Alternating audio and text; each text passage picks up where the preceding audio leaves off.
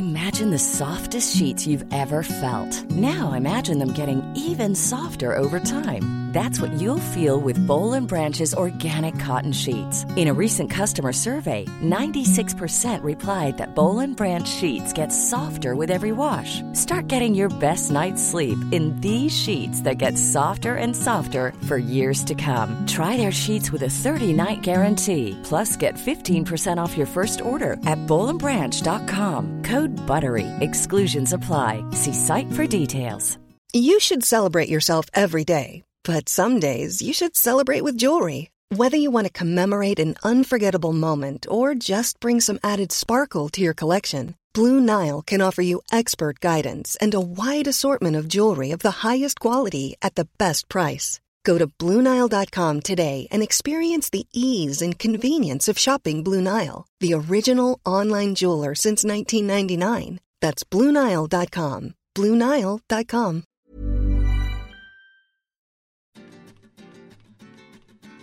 Les quiero dar la bienvenida a este nuevo podcast titinesco. Se llama Historias que molestan. Hola gente, soy Angie. Hola mi gente bella. Acá haciéndome la Katy Fulop. Hola, hola, hola a todos. Bienvenidos otra vez a un nuevo episodio de Historias que molestan. Perdón, la que me voy por las ramas. Bienvenidos a Historias que molestan. Soy Angie o Titín. Vivo viajando hace 8 años y si yo pude, Fel pudo y Trump pudo, vos también podés. En este podcast vamos a hablar de viajes, inspiración e historias de gente que hace lo que quiere para que ustedes, bellos seres humanos que están del otro lado, pongan el culo en la silla de una buena vez, dejen las excusas y los miedos de lado y empiecen a trabajar en la vida que quieren tener.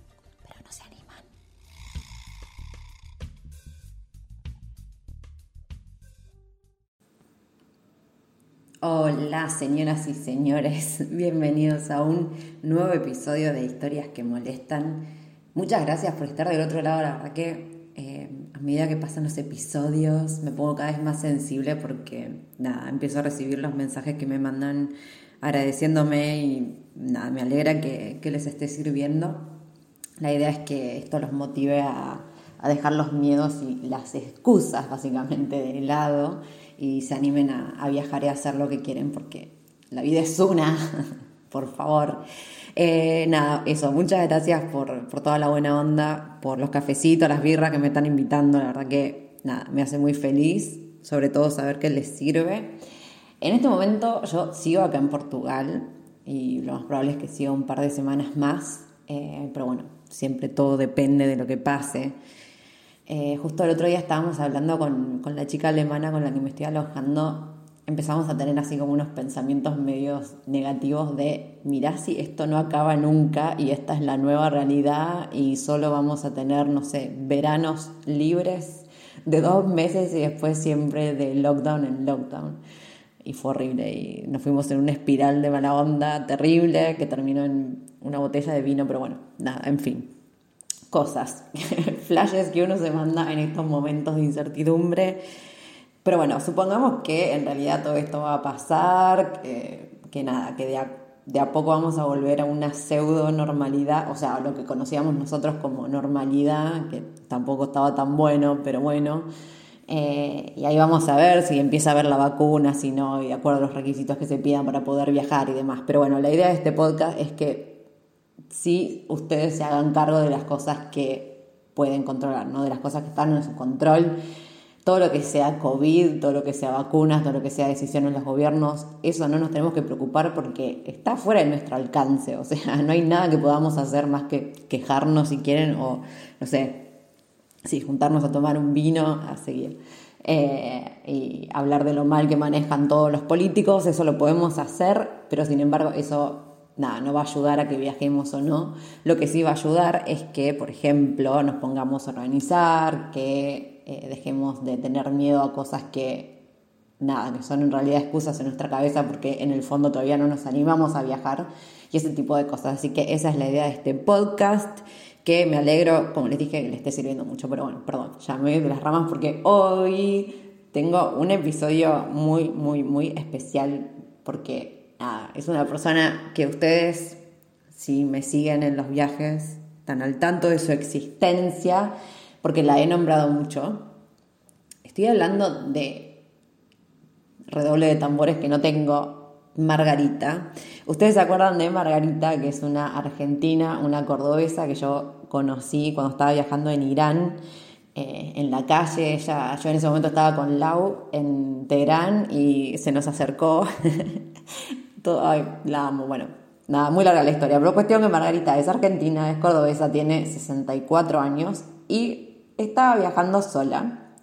Venía viajando desde Polonia sola, a veces a dedo, a veces siempre viajando todo muy barato. Y nada, es una genia, tiene millones y millones de experiencia de viaje. Y la idea de este podcast surgió, primero porque me parece que su historia es impresionante y merece la pena ser escuchada por absolutamente todo el mundo. Pero aparte, esto va de con un moñito para esas personas de ay, pero que ya tengo más de 30, entonces no puedo hacer la work and holiday, entonces no puedo acá y no puedo allá, pero vos, porque arrancaste a los 20, pero yo que ya tengo casi 28, 29 y bla, bla, bla.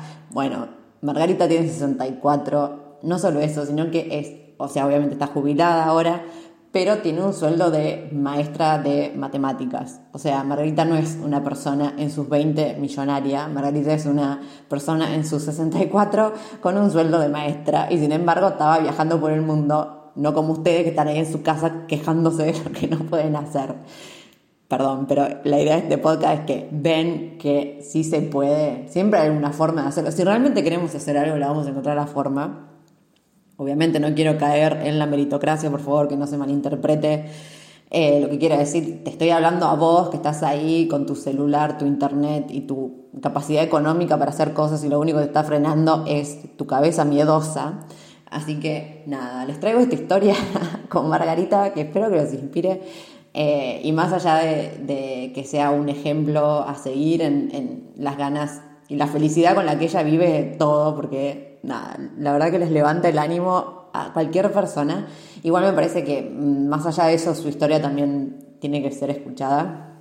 Porque también, eh, bueno, en uno de mis talleres, eh, que de hecho, bueno, lo voy a reabrir pronto para la gente que me estaba preguntando, el taller de escritura introspectiva contra el auto boicot, había otra mujer que también estaba en sus 50 y tenía esto de, ay, pero que vos porque sos joven, no sé qué, o sea, yo obviamente lo entiendo, pero me parece que hay un montón de gente ahí que, necesita escuchar la historia de, Marga, porque obviamente yo puedo decir mucho, pero no tengo 50 y no sé lo que se siente realmente. Entonces, más allá de que poder dar alguna palabra de aliento, no, puedo realmente ponerme en esa situación. Así que me parece que eh, traerla a Margarita le va a servir a un montón de gente que más allá de escucharme a mí, que yo, mm, sí, yo hago mis chistes de vieja porque ya tengo 33 y sé que me sigue gente que tiene 20, eh, también sé que me sigue gente que tiene 50, entonces me parece que igual era necesario traer la prueba física de que realmente hay gente que,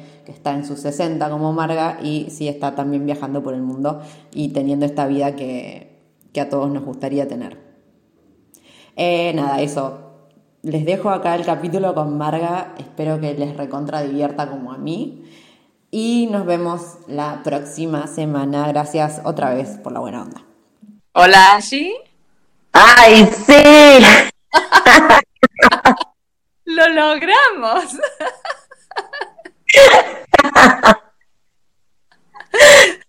bueno, bien, bien, muy bien, che, muy bien. Feliz de escucharte. Funciona. Sí, funciona, funciona. De vez en cuando funciona, sobre todo cuando te topas con, con personitas como yo, que tienen estos aparatitos viejitos y que gracias a los jóvenes que buscan estrategias los hacemos funcionar. Marga, para, vamos a, concentrarnos porque si no después esto se me va a cortar y nos vamos a quedar en la mitad de la charla. Dale. Bueno, yo ya hice una introducción sobre vos eh, y la razón por la que te he invitado al podcast. Recibo mucha gente que, muchos mensajes de gente que, se queja eh, o que me dice que tiene arriba de 30, pero capaz tiene 35 y me dice que, ay, pero vos, porque empezaste a viajar a tus 20 y lo tenés más fácil porque sos más joven, pero yo ahora que no puedo porque mi edad y no sé qué. Entonces, obviamente pensé en vos como ejemplo de que la edad no importaba, porque a tus 80 estás viajando por el mundo. No, Mentira, te quiero. Eh, no importa, ojalá, si tuviera 80 sería más que un orgullo, ¿viste? Ojalá los 80 pueda seguir, eh, creo que sí. no te tengo fe, estoy segurísima que van a ser los 80 y vas a seguir ahí. Y yo también, o sea, pero... Vengo de estar, vengo de estar eh, cinco días en la cordillera de los Andes andando a caballo, nena. Fui en una travesía al avión donde cayó, donde cayó el avión de los uruguayos. Mm, ay, sí, algo me dijiste, es verdad.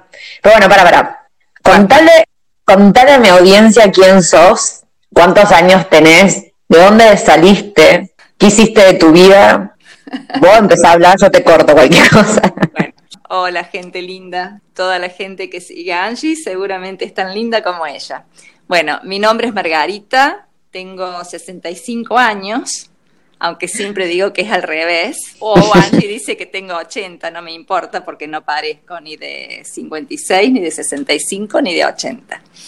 Bueno, eh, mi vida fue muy simple, nací en un pueblo, me crié en un pueblo, luego estudié, luego me casé, luego tuve hijos, trabajé, tuve mi casa, mi nidito y todo eso, hasta que un día me divorcié, me jubilé y pensé en qué hacer de mi vida. Entonces, eh, estudié durante un año 25, y aprendí 25 palabras de inglés, que ahora se transformaron en 25 frases, y con esas 25 palabras me saqué un pasaje con la ayuda de mi hijo y me fui nada más ni nada menos que a darme una vueltita de 45 días, la muy osada, por Europa del Este.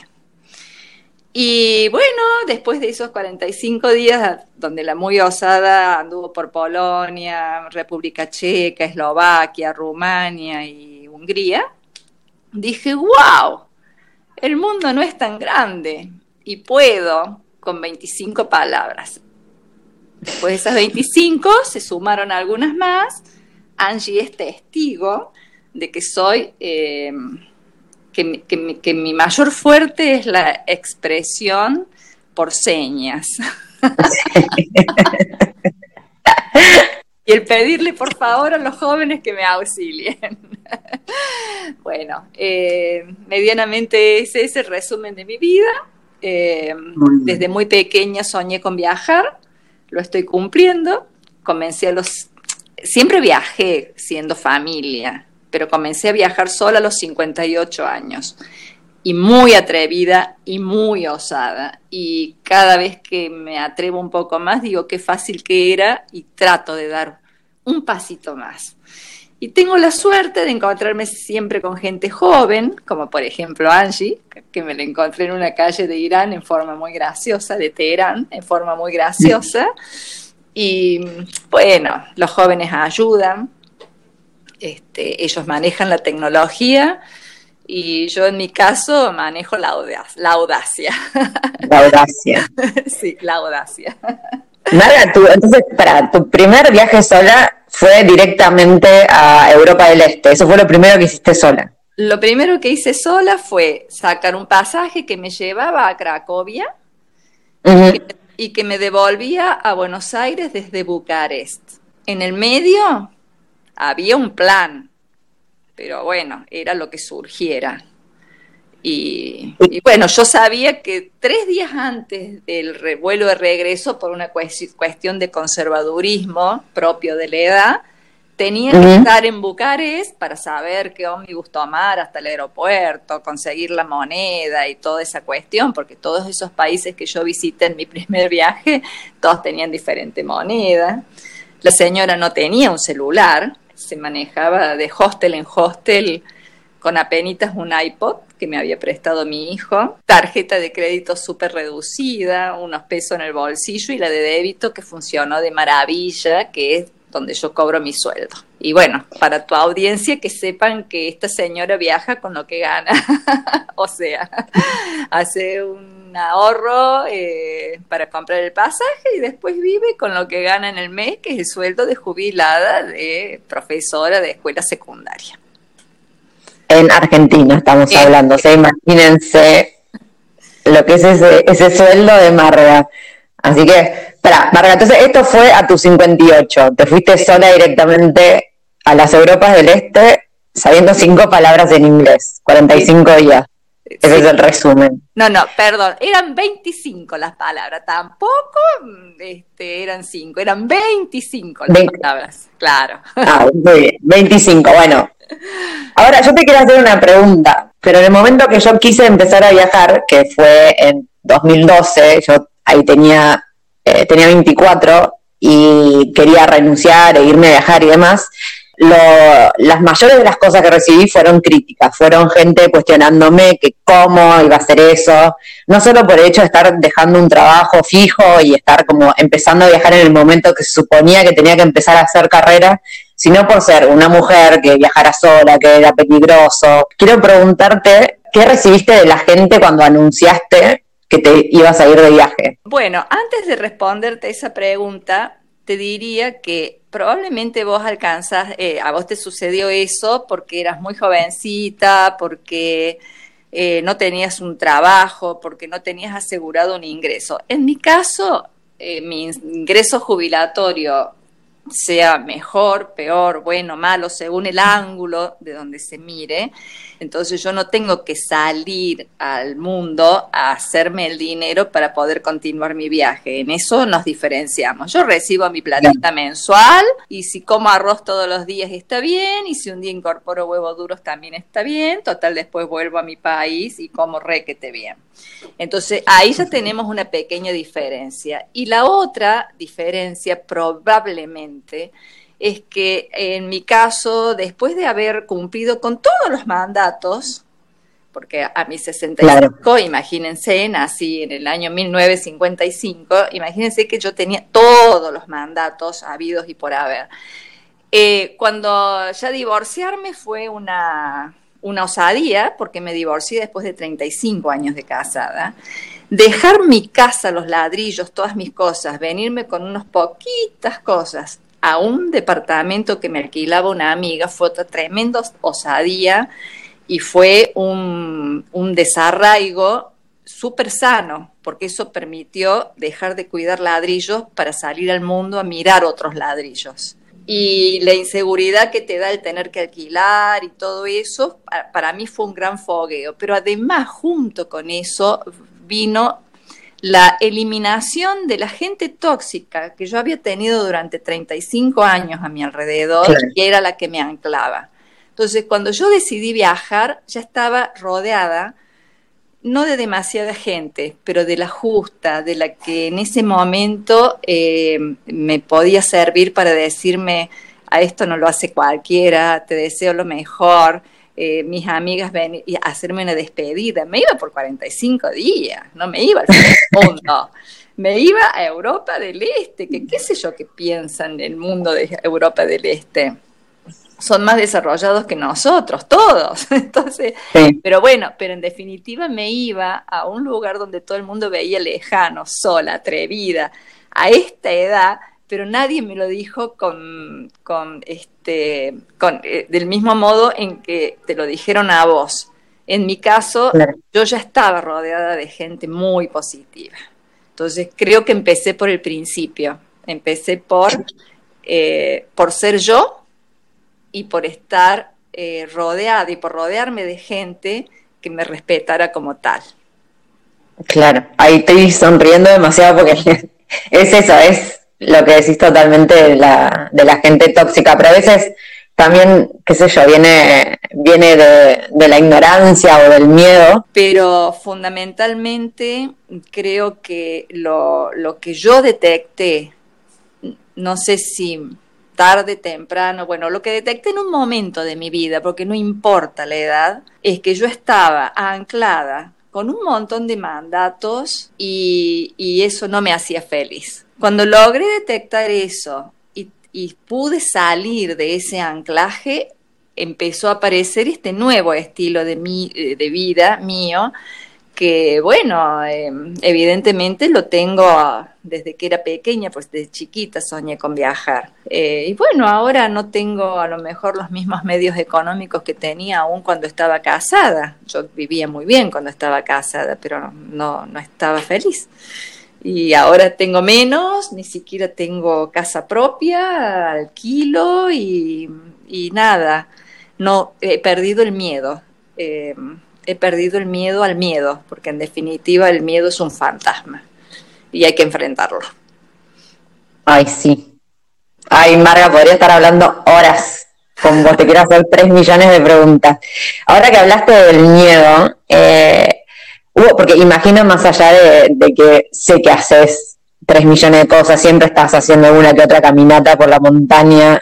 No me voy a olvidar cuando, bueno, con Marga hicimos una caminata en, en Irán, las dos, en, ¿dónde? En Alamut, no, eh, en casa. Claro, en Alamut. Sí, en Alamut. Fue, para mí fue uno de los trekkings más, no difíciles, pero sí que, tenía parte de esos precipicios que, ¿te acuerdas cuando bajamos en Ripio que no pudimos bajar, nos tuvieron que bajar a la rastra? Eh, eh, fue, fue un, yo que soy trequinera acá en la sierra, ese fue un trekking heavy. Y yo, y, eh, bueno, un miedo que yo no, no, no superé todavía es al resbalarme y caerme. Y bueno, Angie me era de soporte también. Aparte de que mis zapatillas no eran las adecuadas y eso también Ay, vida. ¿Te acuerdas cuando, ahora que decís eso, cuando fuimos al, al castillo en, Ni me en Sí, me hables de esas escaleras, por Dios. Qué terror. Pobre Angie, me tuvo que soportar, menos mal que soy livianita. Te bajé, eran mil, mil escalones, ¿no? Te bajé los mil escalones. Tomada de la mano, sí, porque la bajada, a ver, convengamos, yo tuve un accidente cuando era más joven de caerme y, y, bueno, irme allá abajo por escaleras de mármol y probablemente eso no lo no. Sí, sí, sí, o sea, no es casual que yo le tenga tanto miedo a la bajada. Eh, bueno, igual a mí te digo que me da pánico también. Pero bueno, para porque ya me, si me voy a poner a hablar de, Irán, pero o sea, independientemente de que he visto que sos bastante intrépida, eh, quiero saber si al momento de, cuando tomaste la decisión de viajar y viajar sola, sin saber inglés y estar yendo por primera vez en un viaje así, ¿qué, miedo sentiste? Igual, porque algo te tiene que haber preocupado, no, no al, nivel de impedirte hacerlo, porque claramente lo hiciste, la pasaste bárbaro y superaste todo. Eh, al momento de, estar planificándolo y tomando la decisión de hacerlo, ¿qué cosas te sentiste que capaz no, no ibas a poder lograr?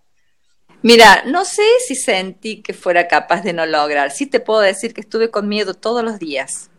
Estuve con miedo 15 días antes de salir, estuve con miedo el día de salir, revisaba el pasaje a cada rato, eh, llegaba a cada ciudad y me daba miedo a, ver con qué me iba a encontrar, con el idioma, con la gente, con el hostel, con... O sea, no miedo a la gente, miedo a no poder resolver hasta que, eh, digamos que mi primer viaje fue de adrenalina total y absoluta todos los días. Yo no estuve relajada en ningún momento porque eh, sentí como que salía a comerme el mundo y como que a lo mejor iba a ser la única vez que iba a poder hacer eso sola.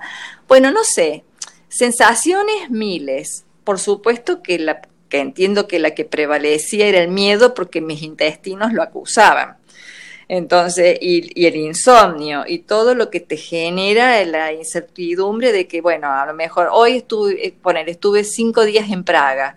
El primer día adrenalina, el segundo más tranquilo, el tercero relajado y a partir del cuarto empezaba de nuevo la adrenalina porque en el quinto me tenía que ir y no sabía si iba a poder eh, a ver, manejar la tarjeta, comprar mi, billete, bueno, todas esas cosas que tienen que ver con el idioma, con las inseguridades, sobre todo con el idioma en mi caso. Eh, cuando en realidad lo que uno observa cuando sale es que hay reglas numismáticas que, que enseguida te solucionan el problema, ¿no? De cómo sacar un billete y demás. Eh, pero sí, en ese primer viaje tuve mucho miedo o sea, mucha, mucha incertidumbre, o sea, no fue un viaje relajado, fue un viaje totalmente atrevido, con todo lo que eso implicaba. Y bueno, y a partir de ahí ya eh, al año siguiente el otro y el otro y el otro, hasta que, bueno, finalmente en este momento yo a la hora de salir ya no tengo tanta, eh, tanta incertidumbre. Es como que me encojo de hombros y digo, aprendí a decir, y bueno, Yo de acá no resuelvo nada, se resuelve cuando se presenta la situación. Porque nunca, yo, yo siempre preveía un montón de situaciones. Todo lo que había previsto nunca se presentaba, se presentaba siempre algo nuevo. Y uno dice, pero esto es la, es la ley de Murphy. Y es así, prevés 25 cosas, se te presenta la 26. Entonces, eh, eh, bueno, y la tengo con el 25, tienen que jugarle el 25. Sí, sí, hay algo ahí con el 25, te estaba por decir lo mismo. Eh, bueno, no sé si eso responde tu pregunta. Sí, perfectamente. Y pero ahora que estabas hablando, se me, se me cruzó por la cabeza, porque en, en uno de los talleres que, que estoy dando hay una, hay una mujer que tiene 50 y que quiere, quiere viajar también, pero bueno, no se anima porque nunca lo hizo y demás. Y algo que ella me decía, que igual no sé si, si se relaciona tanto en realidad con tu situación, pero algo que ella me decía era que se sentía como que ya había pasado el momento de tomar una decisión tan, eh, tan drástica, tan, hacer un cambio tan grande en su vida. Si siempre ella había sido la persona que tenía este trabajo, que eh, nada, que siempre mantuvo una vida muy similar y de repente sentir que esa necesidad de hacer un cambio tan drástico no siente que es tarde como para eso. Que yo sé que, probablemente tiene, está relacionado con cosas que no tengan nada que ver con la edad, obviamente, porque no pasa por la edad. Pero vos sentiste en algún momento que, que no era para vos, entre comillas, eso que querías hacer. Eh, eh no, no, no, no. Creo que yo empecé un camino que, como que insisto, eh, fue dejar atrás total y absolutamente mi vida. Es decir, mis ladrillos, mi casa, mi pueblo, mi ciudad donde había vivido 40 años. Eh, entonces dije, bueno, a ver, es hora de caminar. Que siempre analizando lo siguiente, ¿qué te puede pasar? Y te puede pasar que a lo mejor no te guste lo que transitaste y regreses. Bueno, la puerta al regreso siempre está abierta, depende de las condiciones que uno se haya ido, ¿no? Y a dónde se haya ido. Eh, pero mm, eh, mi, mi, mirada siempre fue la de, y bueno, voy, y voy, así como uno dice, a ver, ¿cómo será tal ciudad? Y no sé, no leí nada. Y bueno, voy, ¿qué te puede pasar? ¿Que no te guste? Bueno, te volvés. Que te guste mucho, te quedas. Eh, eh, eh, digamos, si eso ejemplifica mi manera de pensar, sería más o menos eso. Yo hago, me siento bien, me siento bien, no me siento bien, tuerzo y voy hacia otro lado o decido otra cosa como decías antes, el cambio drástico igual lo empezaste muchísimo antes de, en realidad salir a viajar sola, como que hiciste un cambio en tu vida. Claro, eh, eh, viajar sola fue, em, digamos, lo, fue cumplir los sueños, eh, un sueño, o sea, no, no viajar sola, a ver, si yo tuviera un compañero, me encantaría viajar con un compañero. El viajar en forma independiente, yo había viajado, pero siempre en forma dependiente y no me cerraba. Entonces, el viajar en forma independiente fue la decisión que yo tomé. Pero también pensando, y bueno, y si no me gusta, volveré a lo dependiente. Y no, la forma esta de viajar independiente por, por cuenta propia, haciendo camino, conociendo gente, es lo que me apasiona. De hecho, bueno, este, les comento a la audiencia que lo habíamos hablado nosotras dos. Ahora vine pleno COVID, me tomé un bus, me fui a la ciudad de Mendoza, me junté con otras 19 personas y me fui en una travesía, que en mi caso la hice a caballo porque por una lesión del tobillo no, no me aguantó la, caminata, una travesía al lugar donde cayó el avión de los uruguayos. Bueno, esa travesía implicaba estar cinco días sin conexión, fuera del mundanal ruido, sin contacto con nadie, con todo lo que eso implica, eh, durmiendo en carpa con apenas una, aislante y una bolsita de dormir, comiendo, bueno, la comida de campamento y, haciendo camino. Y bueno, y en mi caso yo lo hice en caballo. No es fácil, ni a caballo ni a pie pero es meterse en la cordillera, en algo desconocido, y bueno, y allá fui, y no sé, qué sé yo, el COVID existe, pero yo me puse una máscara, me limpio las manos y allá voy. No, no, no me quedo. Es que ya de por sí es como que tenés esta actitud que, que yo creo que te facilita en cierto punto tomar la decisión de hacer las cosas y no, y capaz no, no estar planificando tanto, no en el sentido extremo de no planificar absolutamente nada, pero no sobrepensar todas las cosas que pueden salir mal, porque si no, creo que no viajaría nadie, de hecho. Eh, y Marga, ¿qué fue lo que, te quedó de ese primer viaje? Porque dijiste, igual que eh, no fue un viaje relajado, ¿qué, ¿qué cosas te quedaron de ese primer viaje? Porque obviamente no fue el último, sino que después de ese fue cuando fuiste viajando más y encima cada vez por más tiempo, ¿no? Según tengo entendido. Eh, sí, no solamente que cada vez por más tiempo, sino cada vez más atrevido, o sea, lugares más inverosímiles, si le querés llamar así, para, bueno, qué sé yo, por, de pronto para, para, para el común de la gente, para mí misma, ¿no? Porque se me presentaban nombres como Kazajistán y tuve que ponerme a investigar qué era Kazajistán para ir a, a visitarlo. Y bueno, ¿qué me quedó? Y bueno, la experiencia, y la experiencia, eh, obviamente, eh, esto de, aprender a relajar un poquito, a tener los cuidados mínimos, pero después dejar que las cosas lleguen para resolverlas, porque si no, no dormís por 45 días. Eh, bueno, decir que puede, qué me puede pasar, pierdo un tren, llego tarde a la, apertura del museo. Eh, mientras no pierda el vuelo de regreso, que eso sería catastrófico desde lo económico, nada más que desde lo económico, porque en lo demás nada de catastrófico.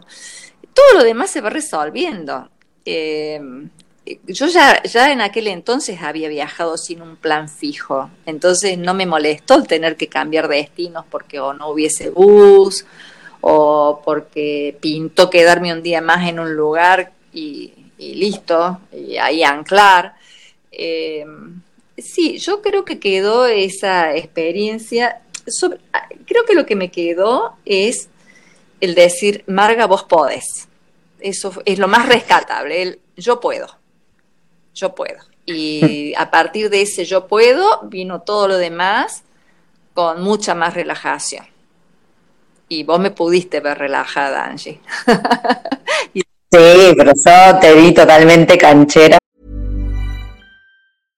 Imagine the softest sheets you've ever felt. Now imagine them getting even softer over time. That's what you'll feel with Bowl and Branch's organic cotton sheets. In a recent customer survey, 96% replied that Bowl and Branch sheets get softer with every wash. Start getting your best night's sleep in these sheets that get softer and softer for years to come. Try their sheets with a 30-night guarantee. Plus, get 15% off your first order at bowlandbranch.com. Code BUTTERY. Exclusions apply. See site for details.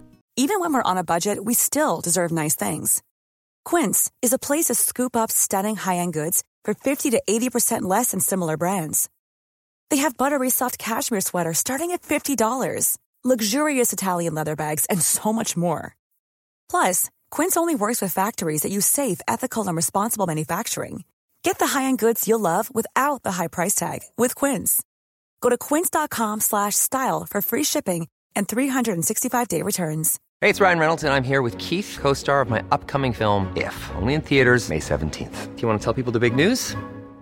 All right, I'll do it. Sign up now and you'll get unlimited for $15 a month in six months of Paramount Plus Essential Plan on us. Mintmobile.com slash switch. Upfront payment of $45 equivalent to $15 per month. Unlimited over 40 gigabytes per month. Face lower speeds. Videos at 480p. Active Mint customers by 531.24 get six months of Paramount Plus Essential Plan. Auto renews after six months. Offer ends May 31st, 2024. Separate Paramount Plus registration required. Terms and conditions apply if rated PG. Spring is my favorite time to start a new workout routine. With the weather warming up, it feels easier to get into the rhythm of things. Whether you have 20 minutes or an hour for a Pilates class or outdoor guided walk, Peloton has everything you need to help you get going.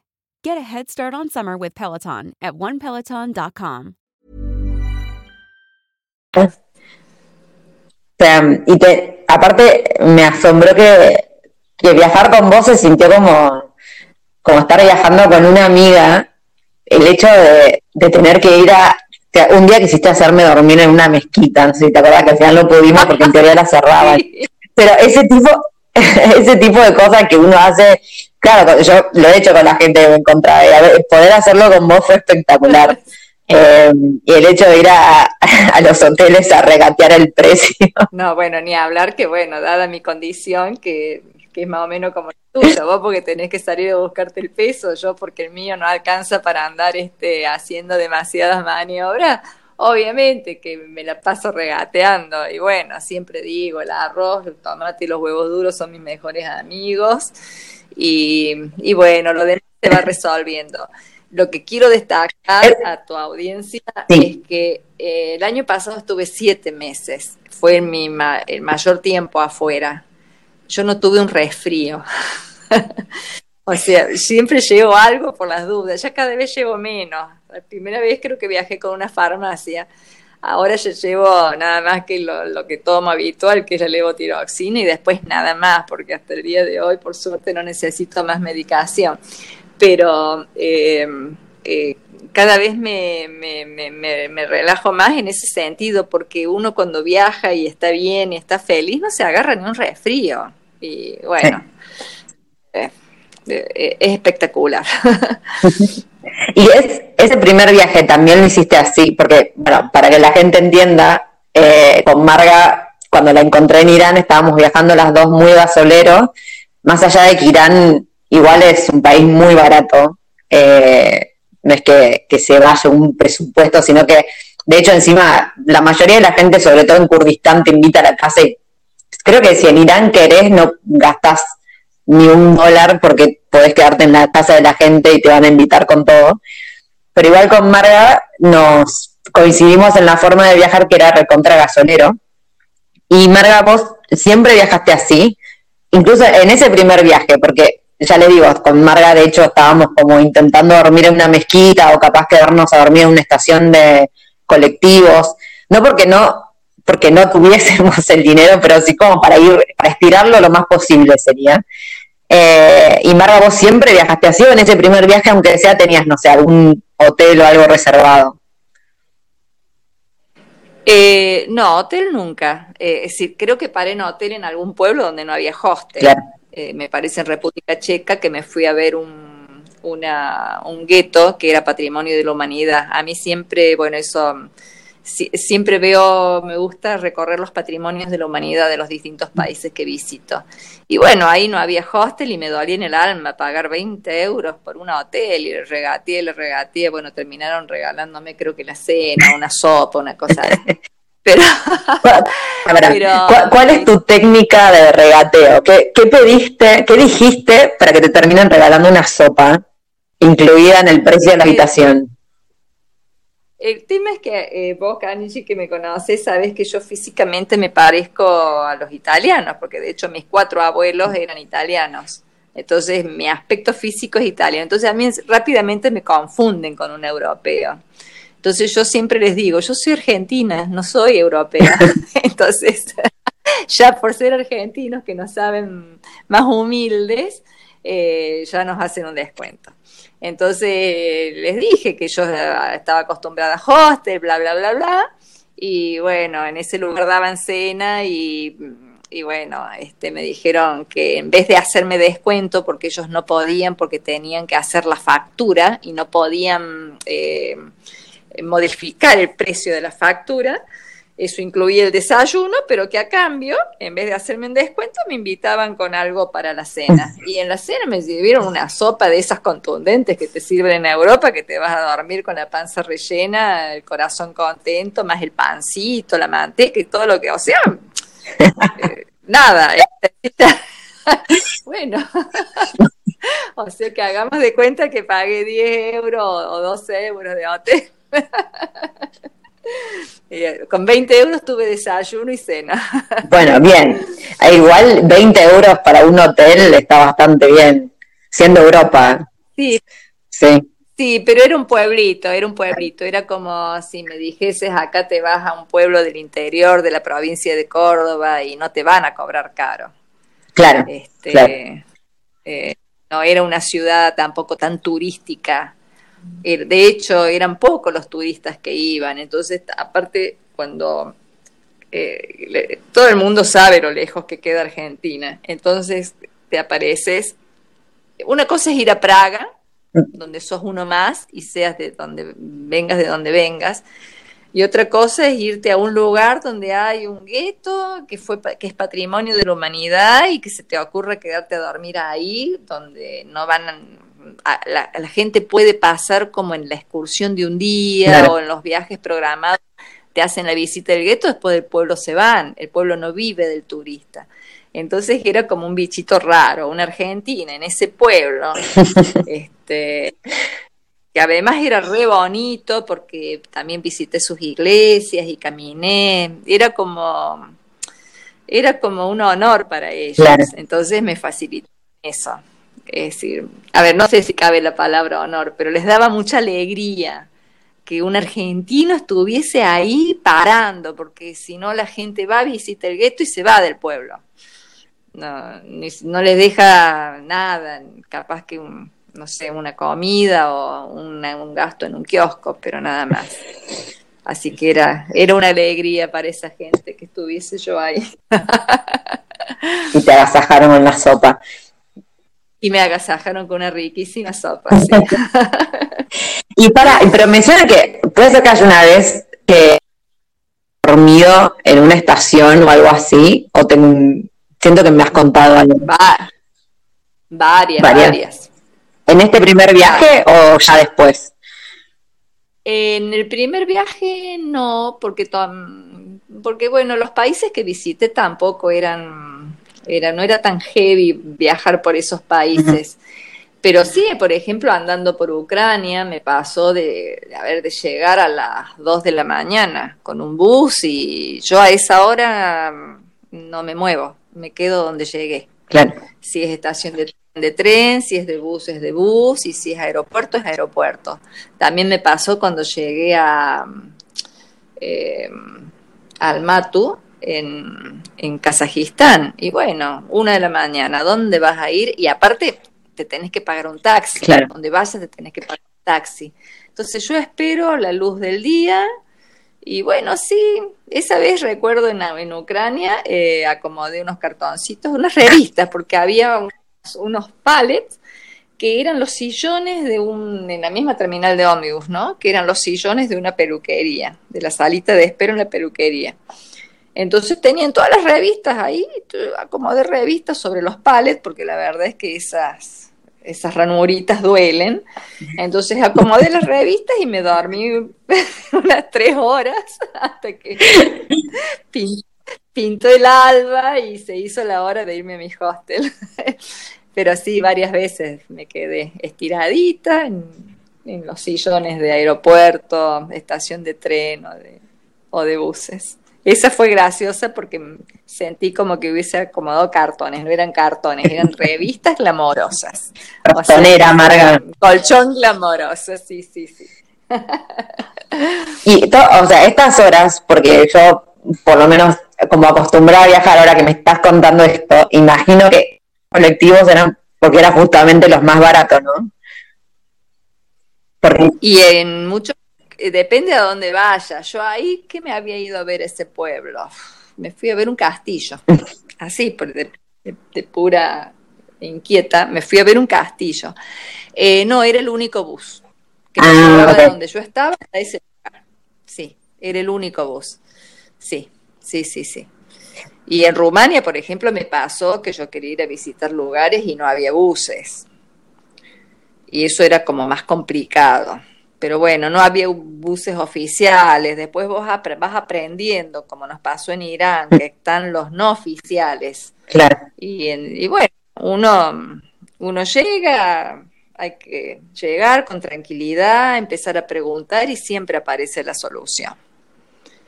Y el inglés, porque, o sea, vos también en estos países es como que entiendo que la gente eh, se quede tranquila sabiendo inglés, pero lo que pasa es que en la mayoría de estos lugares, o incluso también pasaba en Irán, cuando te empezabas a meter un poco más en, en la parte no tan turística, es que en realidad ni ellos son los que hablan inglés, o sea, por más que uno sepa inglés, El que no lo sabe es la persona del país, por lo tanto, esas 25 frases que, que te habías aprendido, a mí me parece que para viajar en esos lugares es como más que suficiente, porque después sí o sí hay que ir a las señas, no tanto por lo que uno no sabe, sino por lo que no sabe la persona que tiene enfrente en realidad.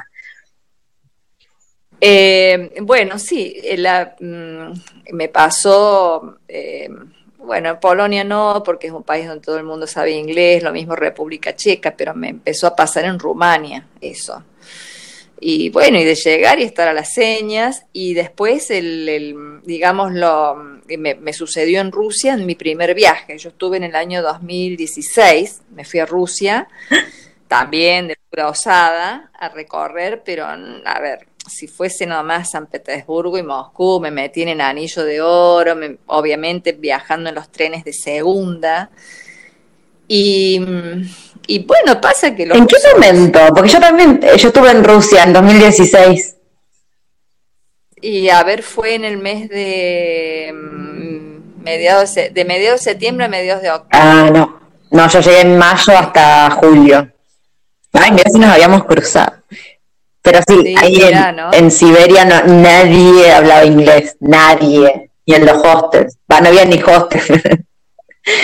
No hay ni. no bueno, acá yo, eh, bueno, ahí también me pasó, mm, por ejemplo, que me fui a hacer lo que les llaman, le llaman el anillo de oro, que son todos viajes programados con agencias, pero yo quería recorrer las ciudades con tren y también me sucedió que llegué a una ciudad y no había no había hostel, así que bueno, también me quedé en un hotelito, pero por, por poco dinero. Lo, lo que sucede, ah, eh, o sea, yo ahí aprendí una técnica y es la, a la de enfrentar a la gente joven y preguntarle si habla inglés, si habla inglés, si habla inglés, hasta que llega alguien que habla inglés y si no habla inglés saca un hermoso aparato que yo no tenía en ese momento, ni tengo actualmente de celular, donde te preguntan qué idioma hablas, lo ponen y en el acto ellos te ponen que escribas en español, te lo traducen al ruso y te llevan de la mano. A mí me ha pasado de no encontrar un supermercado, por ejemplo, en un pueblo de estos donde viven bajo tierra, digo yo, porque eh, claro, tienen muchísima nieve durante todo el año. Claro, y el supermercado estaba... eh, eh, en eh, uno llega a un lugar y lo que espera son las escaleras hacia arriba. Claro. Pues no hay forma. Las escaleras hacia arriba que te lleven al shopping, al supermercado, que es lo que tenemos en Argentina. No, esto era todo para abajo, por eso yo no lo encontraba. Entonces, claro, la puerta de entrada estaba a ras de tierra y lo demás era la vida eh, subterránea. Claro. Eh, entonces, por eso te digo, uno te cree que va a prever todo, pero siempre te encontrás con algo nuevo. Y bueno, esa chica, cuando yo le dije, no sé lo que necesitaba, me llevó de la mano. Me dijo, es acá la puerta de entradas. La tenía delante de mis ojos, pero claro, no la veía porque todo lo que uno eh, considera que es normal, que es lo que donde uno vive, no, eso no es normal, eso es de acá y lo de Bolivia es de Bolivia, y los de Uruguay es Uruguay, y vas a Brasil y es diferente, y así en todas las ciudades del mundo, salvo a Europa, que está bastante unificada en cuanto a la forma de nominación de los distintos lugares y demás, el resto cada uno tiene su modalidad. Y, y bueno, por eso a veces nos cuesta eh, encontrar los sitios, pero los sitios existen y la gente te lleva de la mano. La gente. Te puedo asegurar. Sí, sí, sí, sí. ¿Y cómo fue viajar por los, por los stands? A mí eso me quedó, era mi viaje de 2020, pero bueno, no sucedió. Y bueno, solamente recorrí dos. Kazajistán, Uzbekistán y después Irán, porque no me alcanzó el tiempo. Es que son gigantes igual. Son Son enormes. gigantes y yo tengo una modalidad de viaje que, mm, que prefiero hacer menos cantidad de países, pero exprimirlos. Sí. A mí me gusta irme de un país diciendo hice eh, todo lo que quería hacer. En general, lo que yo quiero hacer es recorrer justamente los que son patrimonios de la humanidad, los lugares así algo como inverosímiles. eh, pero eh, cada vez que me voy de un país, digo, siento que hice por lo menos un porcentual mayor del 50% de lo que yo quería hacer.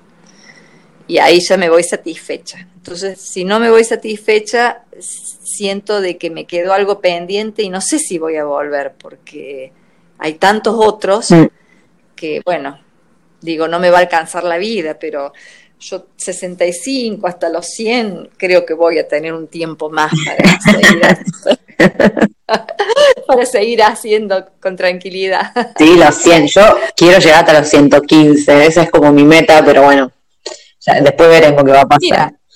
yo me propuse 100 y después, cuando yo esté en los 99, empiezo a pedir prórroga. para no ser tan ambiciosa, eh, tampoco te quedes vos con los 115. Tienes razón. claro. Tienes razón.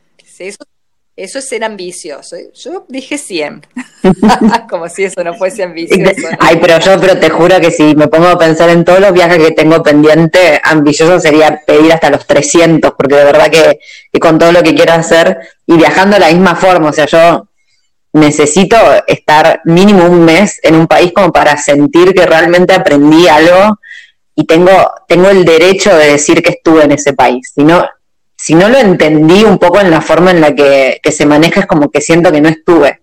Hay países, hubo un año que, me encontré con mis viejos en Europa, que, habíamos acordado encontrarnos, eh, ahí me acuerdo que fuimos a, a Austria y estuvimos en Viena y estuvimos, no sé, en Viena y en otro pueblito que ni siquiera me acuerdo el nombre, a ese nivel. Y estuvimos cinco días y cuando me preguntan en qué países de Europa estuve, de verdad que no lo nombro porque siento que no, que no estuve, o sea, no, la verdad que no me acuerdo nada. En Viena vimos las cosas turísticas, entonces como que, no sé, me parece que para haber estado en un país realmente, no sé, por lo menos, sí, no sé, un mes, como para sentir que realmente llegaste al fondo de la, al fondo de la cultura. Ya. Eso también es muy ambicioso, pero aunque sea para decir que entendiste algo de cómo funciona, aunque sea para darte cuenta ahí en Siberia que el supermercado estaba bajo tierra. Como eso, decir, bueno, conocí una parte de la cultura. Claro, a mí me pasa lo mismo. Yo siento que, que a veces no le pongo un tiempo, puede, puede ser un mes, a lo mejor 20 días, depende del tamaño y de las cosas que haya para hacer. Pero me pasa lo mismo, que siento que eh, me voy satisfecha cuando siento que por lo menos pude visualizar allá en el horizonte un mínimo de conocimiento de lo que es su cultura. ¿Qué buscas en los viajes, Marga? O sea, ahora, entiendo que, bueno, que igual te mueves mucho, por ejemplo, con lo que es patrimonio de la humanidad, pero ¿cómo te sentirías satisfecha de un viaje? Después de un viaje. Eh, no, yo soy, básicamente soy curiosa. Entonces, si algo me produce curiosidad, como esto, por ejemplo, que hice el otro día, a ver dónde se cayeron estas personas en el año 72, cuando yo me estaba recibiendo de la secundaria y no tenía ni idea de lo que estaban sufriendo. Mirá a la edad que me dio por ir a ver esto, ¿no? Em, y bueno, y me dio curiosidad. Entonces, a mí básicamente me produce curiosidad me produce curiosidad eh, el aspecto físico de la gente. De hecho, yo fotografío mucho a escondidas. Eso no se hace, pero yo lo hago. las, panas me lo permiten y si me restan pongo cara de no fui. Eh, me gusta fotografiar los rasgos de la gente, eh, poder identificarlos por sus rasgos físicos, ver sus comidas. bueno, ver la arquitectura. A mí la arquitectura me apasiona, me apasiona el haber recorrido toda la parte esta de la, de, por ejemplo, de, del desierto iraní, quizá porque es el último país que recorrí, pero también me pasó en Bulgaria y, bueno, eh, no, sé, ver, la arquitectura, conocer eh, cómo vivía esa gente, cómo vive actualmente. Eh, bueno, me gusta mucho el folclore del país, ver cómo bailan, cómo cantan. Eh, por ejemplo, una cosa que tenía pendiente y lo logré el año pasado, o sea, lo pude hacer el año pasado, fue ir a Chernobyl. Ay, verdad, ¿qué has contado? Y, fui a Chernobyl y, otra cosa que, tenía mucho interés en ver fue un campo de trabajo en Kazajistán, un campo de trabajo para, de mujeres, esposas de presos políticos que había instalado Stalin. En, en, la estepa, entonces eso sucedió en las épocas en que Stalin, eh, bueno, eh, digamos que, la, que Kazajistán pertenecía a la Unión Soviética y esa parte que donde vivían gente nómadas y demás, él los tomó como campos para sembrar trigo para alimentar a la, gente. Pero ¿a quién puso a trabajar? A las mujeres, a las esposas de los presos políticos que las separaba de la familia. Iban las mujeres con los niñitos de dos años. Todo lo demás quedaba mm. de su lugar de origen. Entonces, eso es como visitar Auschwitz, es como visitar otros campos de concentración que ya visité, como este otro sitio donde murieron esta gente, o como acá en Córdoba nada más, el Cerro San Agustín, donde hay un avión que están los restos, donde se estrelló un montón de gente. Son sitios que, me conmueven, que, bueno, esas cosas aparte de la arquitectura, de la música, ah, me gusta, me gusta conocer. Y Mara, una pregunta que me quedó colgada porque te iba a preguntar y después nos fuimos por las ramas, pero ¿cuál es el motivo por el que elegís o preferís quedarte en, en hostels? Más allá, o sea, ¿es únicamente por lo económico o igual disfrutás de, la dinámica que se suele dar en los hostels, que es muy distinto a ir a un, hotel? No, yo creo que si yo en este momento tuviese un sueldo de un millón de dólares, seguiría eligiendo el hostel. Eh, el hostel a mí me da compañía. Yo soy una persona que vive sola. Entonces, eh, el hostel me da compañía, estoy siempre conversando con gente. A ver, yo siempre digo, no sé si lo que yo digo es lo que quiero decir cuando hablo. Y no sé si lo que los, los que me cuentan algo, lo que yo entiendo es lo que ellos me quisieron decir. Porque siempre voy a tener la duda porque mi, mi idioma, no, el idioma que manejo no es bueno pero como sea, hay una comunicación y em, a mí me deja mucho el, ver cómo viaja otra gente. Em, el viajero es generoso, a mí me gusta la gente generosa. Em, el viajero te da todo lo que tiene, yo también doy todo, de hecho publico 25.000 fotografías y para que el que me siga pueda ver por dónde ando y se anime y a lo mejor le interese. Em, el hostel tiene una vida de familia, entonces me gusta esa dinámica. Creo que lo que más busco es la compañía. Los hoteles está solo, aislado, cada uno en su habitación, no te contactas con nadie, acá es toda una familia. Em, alguien cocina algo e invita, al otro le sobra y deja ah, no sé, todo ese, ese tipo de dinámica y de generosidad del viajero me, atrapa.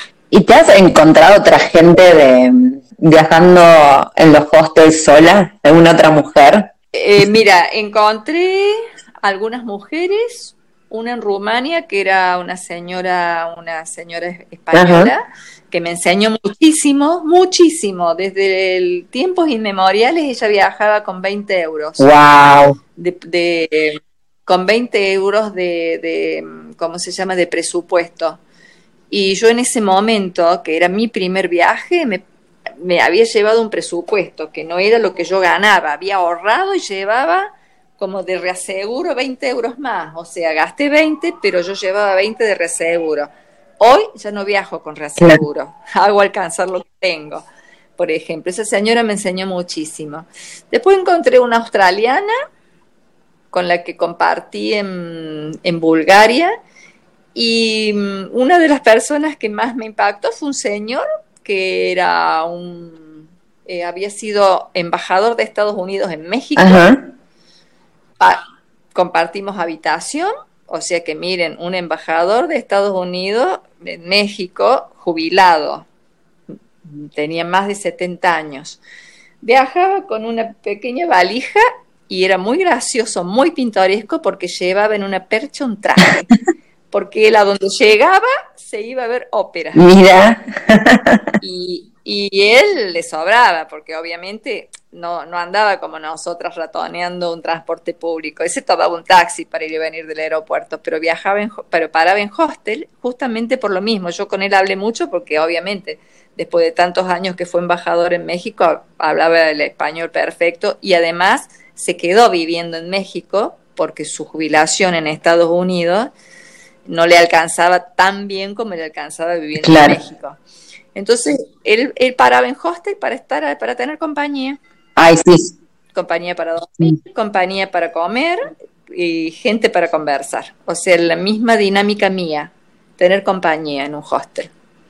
Ay, bueno, sí, yo a mí me pasa exactamente lo mismo, es que, nada, no sé, me sentiría muy, muy sola eh, viajando en hoteles, como que siento que Incluso hay días que llevo un hostel y capaz no, no tengo ganas de, enseguida ponerme a hablar con todo el mundo que veo, pero igual saber que hay gente ahí, tener, no sé, como ese murmullo de, fondo de gente interactuando, aparte, o no sé, la posibilidad de cruzarte con alguien capaz de un país que, que no tenés mucha idea y que te pueda contar en primera mano de su cultura y demás, me parece algo fascinante de los hostels. Yo me enteré como que para mí como a esta, en, digamos, en esta generación me pareció un poco tarde, pero me enteré de la existencia de los hostels cuando empecé a viajar a mis 24. O sea, yo para mí antes, no sé, era o ibas a un hotel o, o no sé, o tenías que acampar, como que el no, el concepto hostel no lo tenía en mi cabeza y me parece fascinante. Bueno, a mí me sucedió estando en Serbia, que en un hostel eh, pregunto a unos chicos de dónde eran, me dijeron de Irán. Ah. Y ahí empecé a hablar con ellos y eso me motivó a ir a Irán al año siguiente y lo hice, por ejemplo. Y en el año 2018, cuando fui al Mundial de Rusia, tuve el honor de ver perder a Argentina y Francia. Pero acá tengo como trofeo una banderita francesa que me regaló un francés que me vio llorando. Este, sí, para que me limpiara las lágrimas, pero ahí la tengo, tiene un valor es incalculable. Y bueno, ahí cuando estuve en el Mundial, eh, eh, que fui a Kazán a ver a Argentina-Francia, em, ese lugar como es siberiano, por lo que debiste conocer cuando estuviste en el Transiberiano, había muchos kazajos, había kazajista, eh, había kazajos y había uzbecas. Entonces, yo los vi físicamente, vi sus banderas, nos sacamos fotos y les preguntaba si podía visitar su país. Me decían, sí, me decían que eran preciosos. Y ahí empecé a investigar y allá fui al año siguiente. El año 2019 visité Kazajistán, Uzbekistán, Irán y bueno, después Bielorrusia, por ejemplo. ¿Estuviste en Bielorrusia? Me encontré, también me encontré con unos bielorrusos que me dijeron que era un país fantástico. Listo, eh, allá fui. y, también Moldavia. Wow. Eh, bueno, y todo, todo me surgió así a, raíz de encontrarme con gente en los distintos lugares donde me dicen, eh, anda a mi país, como me dijeron esa vez esa iraní, recuerdo tanto que me dijo, anda a mi país para que después le cuentes al mundo que no somos terroristas. Ay, bueno, Marga, vamos a ir cortando porque ya vamos una hora, y, pero te quiero, te quiero seguir preguntando un millón de cosas, así que vamos, vamos a hacer, aparte ahora que te bajaste la aplicación, eh, podemos, ya, la instalada porque vamos a tener que grabar otro episodio. Bueno, bueno, dale, dale, con muchísimo gusto. Y tirame un mensaje final tirame una, una frase inspiradora, algo que, algo que le dirías a la gente que está ahí con miedo, o sea, sacando el COVID, ¿no? Supongamos que estuviéramos en un mundo sin COVID, a toda esa gente que tiene miedo de viajar o que tiene miedo de viajar sola, ¿qué le diría? El miedo, el miedo no es buena compañía, tampoco es fácil sacárselo. Eh, a mí me sirvió mucho pensar eh, que la vida es hoy que mañana no sabemos si estamos y que lo más lindo es, porque todos nos vamos a ir de este mundo, para eso vinimos, para transitar un rato y después irnos, que lo más lindo es eh, poder irse sabiendo que se hizo algo de la vida, las deudas, no deben quedar deudas pendientes. Y, y, que no le teman, porque los hijos, los que tienen hijos y demás, terminan como admirándonos y terminamos siendo ejemplos para ellos también. Así que sencillamente eso, tratemos de no dejar deudas pendientes propias, ¿no? Eh, esas, esas que pesan, que duelen. Eh, las raíces son buenas, son buenas, es bueno echar raíces, sentir que yo, por ejemplo, siento que tengo mis raíces en Argentina, no viviría en otro país del mundo que no fuese Argentina. Pero echar raíces no es anclarse a una casa, a los ladrillos, a quedarse a cuidar, a limpiar. ¿Y qué pasa en seis? Si vuelvo en seis meses, y bueno, va a estar mugriento como está mi departamento. Después tardo dos semanas en limpiarlo porque no me da ganas de limpiarlo, pero no importa, no va a estar. no va a pasar otra cosa. Así que bueno, animarse. Bueno, muchas gracias, Marga, y ya te, te digo que te voy a invitar para un próximo episodio porque me parece que tenés millones y millones más de historias que contarnos. Bueno, con muchísimo gusto, Angie. Un beso a todos los seguidores. Y acaban de escuchar otro episodio de Historias que Molestan. Mil gracias por estar del otro lado. Cualquier comentario, duda o sugerencia me encuentran en Instagram en arroba titinroundtheworld o por mail en titinroundtheworld.gmail.com. Si les pinta invitarme una birrita o un café porque les copa lo que hago, tienen todos los links en la descripción de este episodio. Les mando un abrazote gigante y nos vemos la próxima semana.